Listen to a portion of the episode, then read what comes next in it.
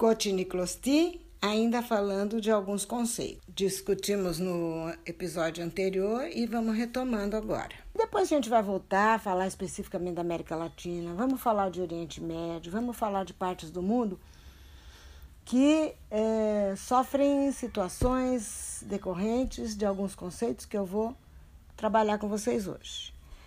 É, quando a gente fala de império colonial português, império colonial espanhol, é, é, bem, é bem clara a ideia de ter posse de territórios. Tanto que nós estamos dizendo que Cristóvão Colombo veio, Pedro Álvares Cabral veio, que as coroas portuguesa e espanhola tomaram posse, fundaram um grande império e etc, etc, etc. Né? Só que também já falei da, das decorrências, das derivações dessa palavra. Já falei de imperialismo, por exemplo. E eu chamei a atenção para vocês como no imperialismo não há necessariamente a dominação de um território geográfico Pode haver apenas o, a colocação de um governo ali, de uma supervisão naquele local, de emissários enviados do, do império, que ficam ali mantendo as aparências de um governo local, mas que está, na verdade, sujeito a leis e a regras e às ordens e determinações do, do império.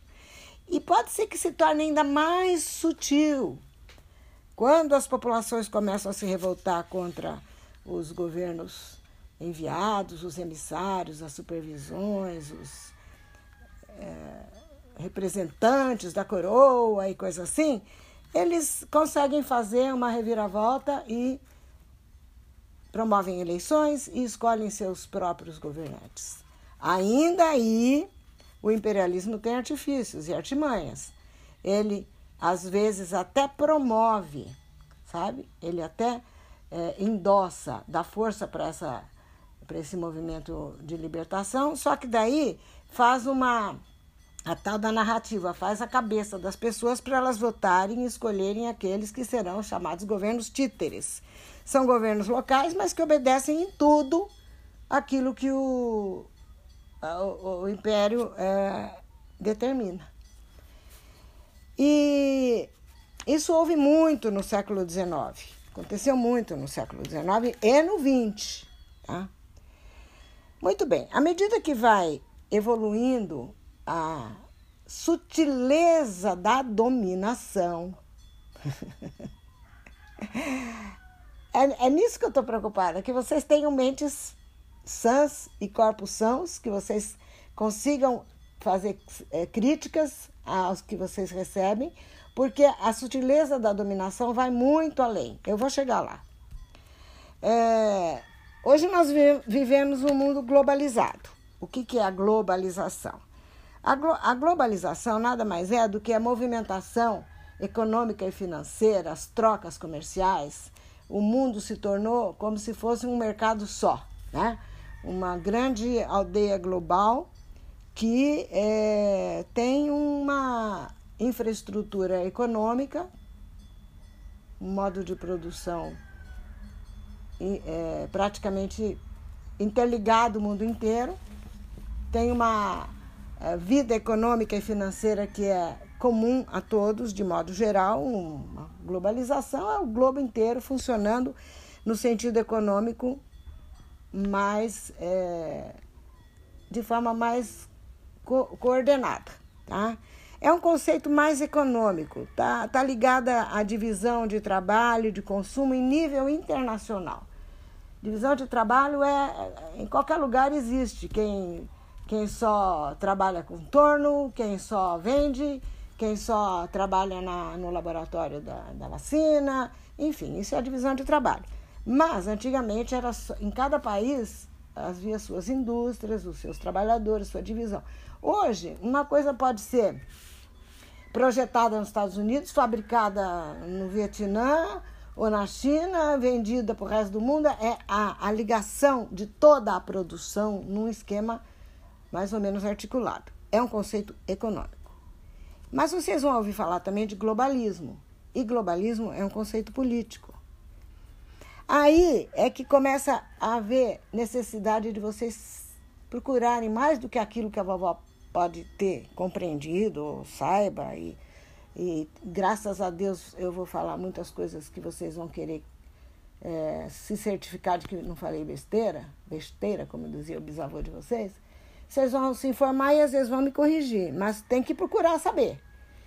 Porque vocês vão falar de, de globalismo, vão ouvir falar de globalismo também, e o globalismo é, é um conceito mais político, que está ligado a uma política internacionalista e que tem uma disputa também. Assim como no, na globalização existe uma disputa de mercado, quem vai ser o, o vendedor maior, né? o maior vendedor e oferidor de lucros do planeta inteiro, quem vai ser o, o dono da, da, de todas as fontes de energia e de recursos minerais e de toda a produção, quem vai controlar tudo isso para ser o mais rico do mundo, ao tamanho da ambição a que ponto chega, né? É, além de, de ter essa ganância do, da posse econômica a, e, e, e, ligada a ela, porque ninguém pode ser tão poderoso se não tiver o mando político também. Então, o globalismo está ligado a um conceito político, é mais um conceito político, uma política de intervenção permitida, conseguida, aceita no mundo inteiro por uma certa potência hegemônica. Um tipo de burocracia que determina, que controla as relações sociais, que centraliza as tomadas de decisões, né? Que harmoniza tudo funcionar do seu jeito, para quê? Para ter o controle. Aí é que entra aquele tal de capitalismo de vigilância que eu falo, que tudo precisa ser vigiado para ter o controle de tudo. Não se iludam, não se iludam que esse desejo de unificação, globalização, governo único, ainda não é uma coisa benéfica, porque ainda tem o espírito da dominação e do império, do imperialismo, da expropriação de outros povos, de outros países, de sua identidade, de sua soberania, de seus valores, da, do seu poder de decisão, para que apenas um tenha hegemonia sobre o resto do mundo. E antes de concluir, é, ainda dentro de uma tentativa de chamar a atenção de vocês para conceitos que devem assimilar, vocês vão ouvir falar de colonialismo, neocolonialismo, liberalismo, neoliberalismo. E essas são doutrinas que nortearam grande parte da, da ação das potências imperiais e imperialistas ao longo do, do, do tempo. Né? É, neocolonialismo é um princípio que norteou a ação dos, dos países hegemônicos nos últimos séculos. Colonialismo é mais antigo, liberalismo é próprio do século XVIII, neoliberalismo dos séculos mais recentes, todos com teóricos conhecidos, que, que vai ser fácil para vocês pesquisarem, prestarem atenção nas aulas, quando se falar de, de teóricos do liberalismo, de Adam Smith, de Alexis de Tocqueville, Benjamin Constant, isso no, no século XIX, e depois, já no século XX, vão ouvir falar muito, muito, até no noticiário. É a vida de vocês, é o tempo que vocês estão vivendo, que é a, o neoliberalismo. Então, essas questões vão ter que, volta e meia, a gente vai ter que falar disso. E interessantíssimo que toda a minha preocupação, meu empenho com vocês é de criar mentes livres, críticas, pesquisadoras e de não ficarem repetindo coisas como papagaios. Eu digo sempre isso. Né? a própria democracia, que é um bem maior, é um bem maior, a gente precisa prestar muita atenção na forma de exercer a liberdade. A forma de exercer a liberdade também inclui alguns engodos. Eu dou exemplo de vez em quando para vocês, eu digo de vez em quando. É, somos todos iguais, então devemos ter todas as mesmas chances. Eu vou pôr um deficiente físico que tem um problema nas pernas apostando uma corrida com uma pessoa que não tem nenhum tipo de deficiência. Somos todos iguais, ponto de partida igual, o sinal é dado e os dois saem correndo. Isso é uma situação que merece ser estudada, né?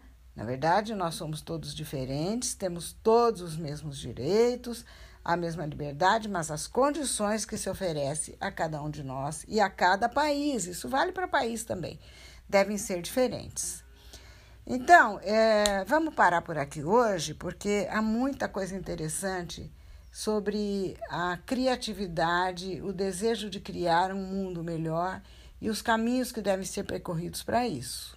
Temos que ter corpo são, mente sã, mente sã, né? E confiança, fé, muita energia e criatividade para chegarmos a esse mundo melhor.